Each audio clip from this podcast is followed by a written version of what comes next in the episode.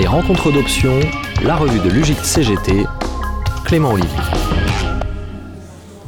Et ben voilà, on est avec euh, Sophie Binet au terme euh, de ces rencontres de la revue Options autour du travail hybride, autour du télétravail. Euh, une question qu'on voulait vous poser en, marge de ces rencontres, Sophie Binet, c'était pourquoi tout simplement lancer cet observatoire du télétravail? L'UGIC CGT vient de lancer un observatoire du télétravail pour installer dans la durée euh, les travaux qu'on euh, produit notamment depuis le confinement sur euh, le télétravail. En fait, euh, on est parti du principe que le développement en grand du télétravail allait modifier en profondeur les conditions de travail des cadres et des professions intermédiaires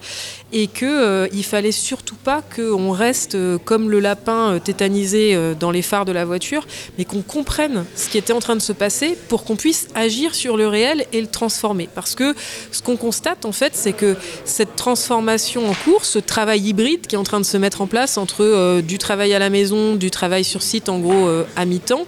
euh, bah, ça peut être le meilleur comme ça peut être le pire, avec des rapports de force très importants. Et nous, évidemment, on pense que ces nouvelles organisations de travail, elles ne doivent pas se discuter sans les salariés. Donc le but, c'est de pouvoir documenter, comprendre ce qui se passe pour intervenir sur le réel, l'infléchir et faire en sorte que ça soit un progrès pour toutes et tous. Documenter le réel, par exemple, c'est ce qui nous a permis, euh, après un an de télétravail en mode dégradé, de montrer, grâce à une des enquêtes qu'on a faites sur le télétravail, que euh, un tiers des employeurs étaient déjà en train de réorganiser les lieux de travail sous forme de flex office pour gagner de l'argent et optimiser les mètres carrés, alors que dans le même temps, il y avait 80% des managers qui n'avaient toujours pas été formés euh, sur l'exercice de leur travail, qui est profondément bouleversé par le télétravail. Donc on voit bien à travers bah, ces deux chiffres que ça donne à voir ce qui se passe et ça montre à quel point il y a besoin de réguler euh, ce télétravail de façon à ce que ça ne se traduise pas par le grand Far West pour les salariés.